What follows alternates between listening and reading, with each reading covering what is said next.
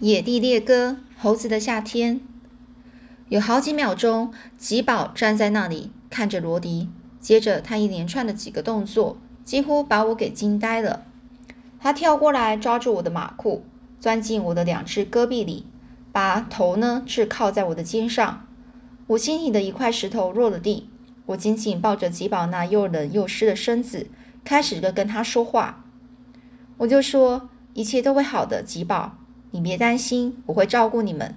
咱们把你的小伙伴们从那里面弄出来，把他们带到阳光下去晒干身子，让大家软和软和。哦，从那里哦，就是有一个小洞哦，一个洞，这种洞，一个就是天然形成的洞口。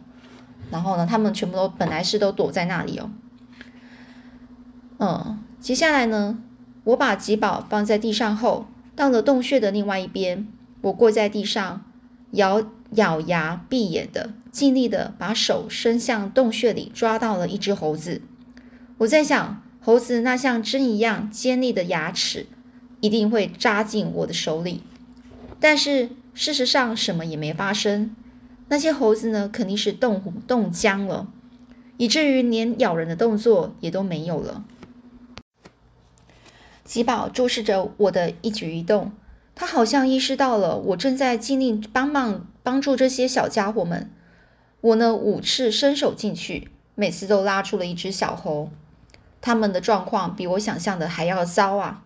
我放下他们，他们就弓着背坐着，边叫喊边哆嗦，哆嗦就这边发抖哦。我自言自语的说：“我看我大概一次就能够把这几个全部都抱走吧。”我把这些小猴呢搂在怀里，沿着那被充实的地方疾步的走去。我早就留意到那边有一块一小块太阳能够晒到的去处。罗迪和吉宝跟着我走过去，大约三十分钟之后，我就把它们全部都搁在阳光底下。每次我抱着猴子到晒太阳的地方去时，我都数着数着，我几乎不敢相信。一共有二十八个小家伙，加上吉宝，总共二十九个。没有多久，温暖的阳光就把猴子们浑身都晒干了。我抱起一只小猴，用手摸着它的毛，它已经干的就像老奶奶们手中的龙线一样。猴子们并没有咬我，或者是罗迪。我不明白这是怎么回事。事实上，我们在这里呢，他们似乎还很高兴。我可以随意的抱起一只来抚弄，而它也不会咬我。这肯定跟那场暴风雨和那个可怕的夜晚有关。我想，如果我能够让吉宝跟我走，那么我不用不用费吹灰之力啊，费吹灰之力就是不用用太大的力量，就可以把小猴呢全部都带走，因为他们都会随着吉宝走。这正是我所希望的。于是我就决定试一下。我握住吉宝的爪子，就说：“来吧，吉宝，咱们回家去吧。我们有个很很不错的小谷仓，又软和又干燥。我想你和你的小伙伴们会喜欢它的。它肯定比这寒冷潮湿的洼地要强得多。你们还能够有足够的东西吃，我保证。我说的都是真的。”吉宝肯定是理解了我的意思，或者是已经下定决心，愿意跟我们一块走。他呢，就根本呢没找没找我们任何麻烦。我们爬出了那块被充实的地方，一上路呢就顺着这个猎物踩出的小径走。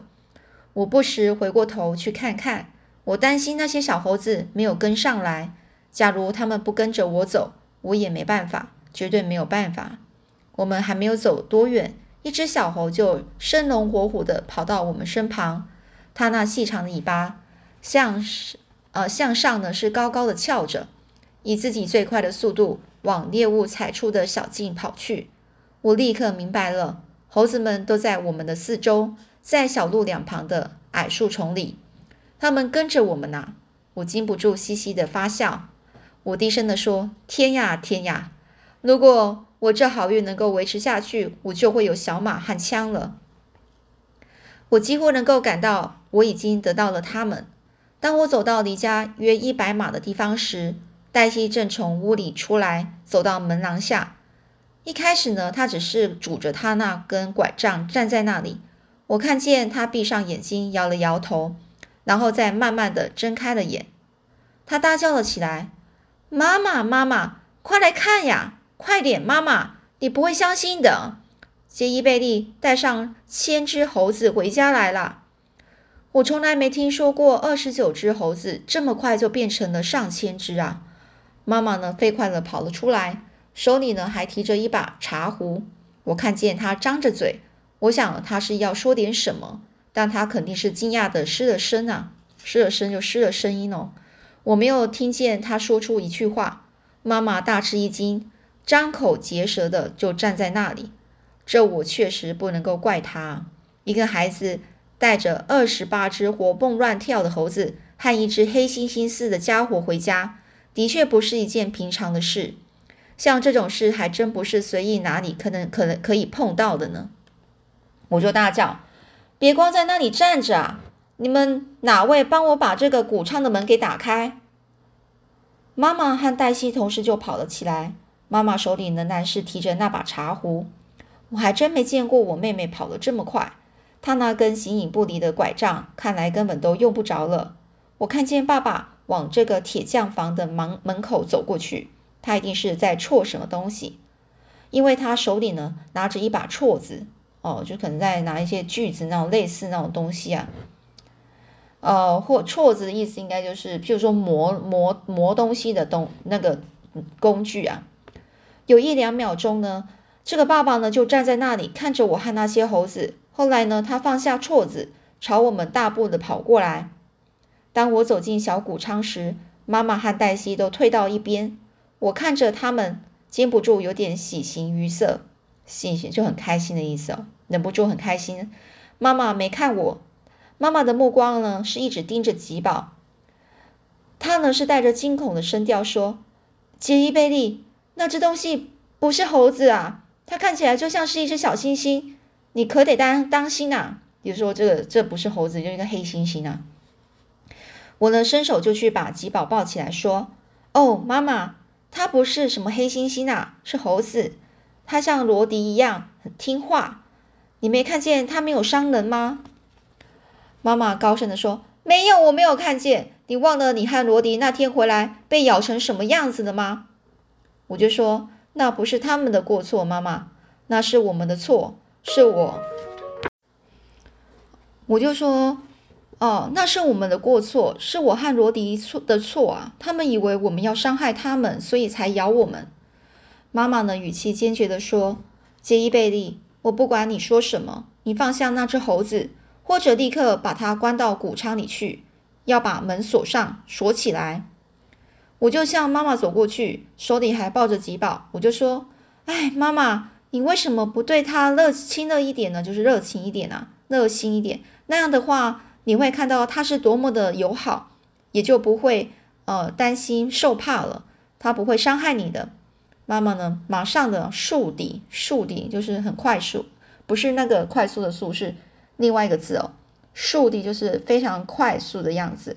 然后呢，向后一退，他的脸色呢一下子变得就像鸡蛋那样白啊。妈妈大声的嚷着说：“吉贝利，你把那东西给我抱开！我不愿意让它靠近我。如果你把它弄走，你就要受到惩罚。”哦，你不，如果你不把它弄走，你就会要受到惩罚。我会这样做的。听妈妈的口气呢，再看看她的眼神，我非常清楚她所说的意思。我就说：“哎，妈妈，我不明白你为什么那么害怕吉宝，他是不会伤害你的啊。”就在这时呢，黛西就走到我身边说：“杰伊贝利，你看吉宝会让我抱吗？”我就说：“当然会啊，你想抱他吗？”黛西就点点头，并伸出双臂。我把吉宝递给了这个黛西，吉宝的那双长臂呢，就搂着黛西的脖子，并抽抽噎噎的哭起来，好像他的感情受到了伤害。黛西呢，转过头看着妈妈说：“瞧，妈妈，这小东西是多么友善啊！”看见黛西抱着吉宝，妈妈的情绪好了许多，她不再那么害怕了，但还没有完全平静下来。妈妈就说：“她看起来挺友善的。”我不知道猴子的个头会这么大。爸爸过来问：“你是怎么抓到它们的？可能不是太难吧？你到洼地去，并不会太久啊。”我就说，我也不明白，爸爸，我根本没有遇到什么麻烦。我想他们情愿让人抓着抓着，而且他们也真的就是这么做了。我把呃，自从我和罗迪进入洼地，直到我在那块被水冲击的地方所发生的每一件事，都告诉了爸爸。爸爸就说：“我看那场暴风雨对你抓猴子帮了很大的忙啊！这些猴子是驯养过的，他们一直都是圈呃被圈养在这个笼子里生活，从来没外呃出外到那样的暴风雨中待过，所以呢，这次大大概啊就是被吓坏了。他们呢就想让人给抓起来，一点也不奇怪。”我就说。好在吉宝知道哪那里啊有个洞啊，我想他们要是待在树上，是不可能应付得了这场暴风雨的。不管怎么样，他们不可能撑不下。好，他们就是不管怎么样啊，他如果在树上的话，那他们可能就撑不下去了。我就转过身去看着小猴子们在干什么，可是四周围都看不见一个。这下我可慌了，我想他们准准又是又跑回去挖地了。我就大喊：“那些小猴子跑去哪了？”爸爸就笑着说：“他们全部都跳到谷仓里去了。”我急忙的就跑到这个小谷仓门口，往里面看，小猴子坐满一地，每只猴子都拿着一根大骨碎，正用那尖呃那针尖般的牙齿在剥着骨壳。黛西呢就把吉宝带到了小谷仓里，让他也归了队。他立刻拿了一根骨碎，回到了小伙子哦，就是那些小伙伴的中间。哦，就是那些猴子的中间哦。这时呢，妈妈的惊慌差不多消失了。她走到了小谷仓里去看猴子。然后呢，之下这个妈妈看了之后，很关心的就说：“怎么搞的？这些可怜的家伙都饿得要死了。我去给他们热一瓶、热一盆牛奶，我看他们一定喜欢。”黛西就说：“我要去给他们拿些苹果来。”我呢，尽量装得很严肃的说：“黛西。”如果你不停的拿苹果喂那些猴子，那么我们就不会有就再有苹果吃啦。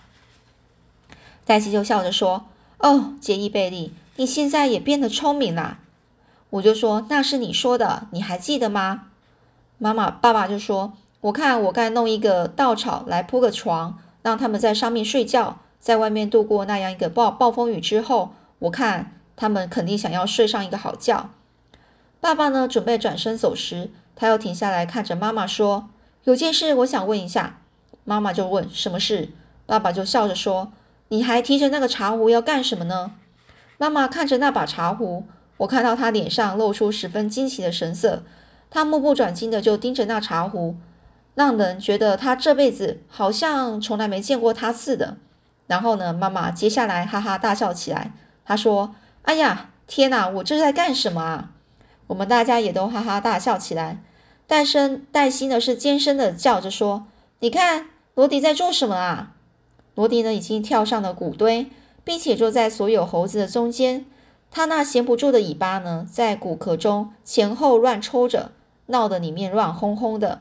我就说：“罗迪，我要到百货店去跟爷爷讲抓到猴子的事。如果你要和我一起去，你最好快点出来。”这次妈妈连一句阻止的话也都不说了，她只是嘱咐着杰伊贝利：“你赶快回来，不要在外面待太太久啊，待到待到太晚了。”哦，我呢，我和罗迪呢就已经去过爷爷的百货店无数次了。有时我想看看到底够不够，哦，够不够称得上是个男子汉啊！一路上我就全速跑去，希望能在嗯。没没进之前跑完全程，也就是说他想要赶快跑哦，就在快要没力气的时候跑完哦。但是我从来也没有成功过，路程啊实在太远了，我总是跑得精疲力尽。不过我抓猴子的这一天，是我到爷爷百货店那呃百货店去跑的最快的一次啊哦，也就是说这一天呢，他抓到猴子的那一天是他跑的最快的一次。我从来没有跑得这么快过，不仅一直跑完了全程，甚至到那里时还活力充沛呢。快到百货店的时候，我看见一辆邮递马车拴在围栏上。当我和罗迪又蹦又跳地跑进店里的时候，爷爷和邮差呢正站在柜台看一份货单。我几乎是在大叫的说：“爷爷，我抓到猴子啦！全部都抓到了，抓到了，就连那一只悬赏一百元的都也抓到了。爷爷呢，突然就摘掉眼镜啊，盯着我问：“你抓到他们了？”我就说：“我真的抓到他们了，我把他们都锁在我们家的小谷仓里，既安全又可靠。”爷爷就问：“你抓住了几只呢？”我就提高嗓门说：“二十八只小猴和吉宝。”爷爷就说：“二十九只。”我知道你能做到的，我就一直就这么认为啊。一个人啊，可以达成任任何事情的，只要他一心一意的要去做。邮差呢，就看着我说：“是你爷爷刚给我讲的那些猴子吗？就是从马戏团乘坐那辆火车跑了，他们正悬赏要抓的那些猴子吗？”我就点了点头啊。邮差呢，两眼就向上看着天花板板啊，我看出他的嘴唇动着，好像是在数数数哦。然后他笑着说：“孩子，你你可给自己挣了不少钱呐！你打算用这些钱要做什么呢？”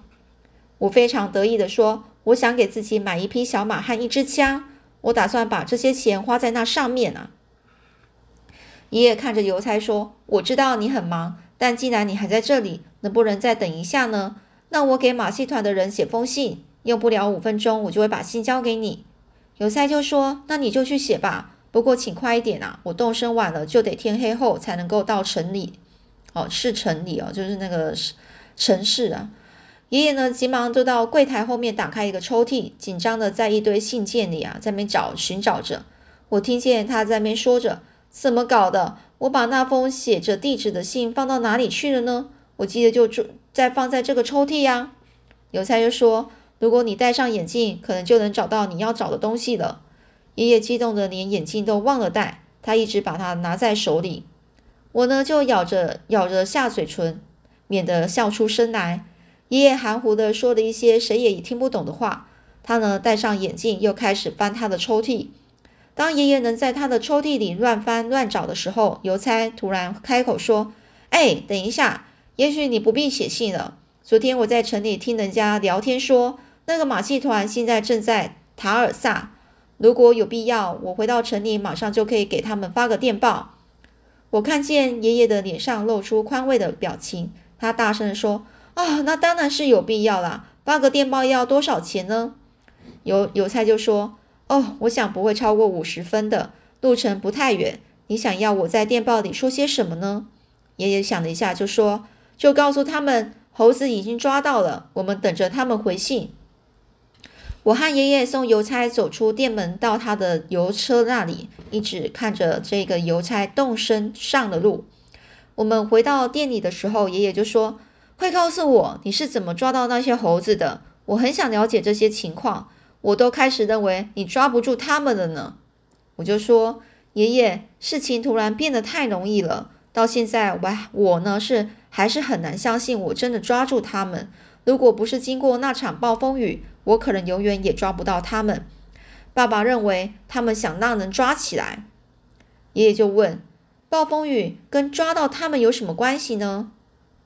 我就对爷爷讲了讲这个抓了猴子的全部经过。爷爷呢是抿嘴笑着说：“好啦，他们是怎么被抓的都没大多大关系，反正你抓到了就好了。另外，我想我们也用不着等太久，就会听到马戏团的回音了。他们非常急需这些猴子。”我看一两天就会得到他们的答复了。我心情非常激动地说：“爷爷，你也这么想吗？”爷爷就点点头说：“如果他们今晚收到的电报，我想他们会很快的就跟我们联系。从他们跟我说的情况看，这些猴子对那些马戏团来说确实是非常宝贵的。”我说：“好家伙，一两天后都会是怎么样的奇景啊？情景啊？”哦，这么一两天之后又会是什么样的状况的意思啊？我可从来没看见过我爷爷这么高兴和满意，他简直不知道自己该怎么办了。